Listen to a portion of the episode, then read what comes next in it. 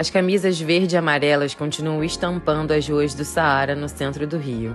Se nas últimas semanas o artigo era um dos produtos principais da campanha política do atual presidente Jair Bolsonaro, do PL, agora as peças estão sendo vendidas com uma outra finalidade: torcer pelo Hexa. Comerciantes e lojistas estão apostando no símbolo da seleção brasileira para movimentar a mercadoria e fazer uma renda melhor. Com a Copa do Mundo fora de época e com a derrota do atual presidente nas eleições, o comércio espera não perder o ritmo das vendas e manter a procura das cores verde e amarela em alta, com a desculpa de que agora a nossa seleção precisará do apoio da nossa população com o escudo do país no peito. O jornal O Dia conversou com lojistas, vendedores e compradores sobre as expectativas para as vendas no próximo mês. Confira a reportagem completa da Carolina Moura e Paulo Sérgio Costa em odia.com.br.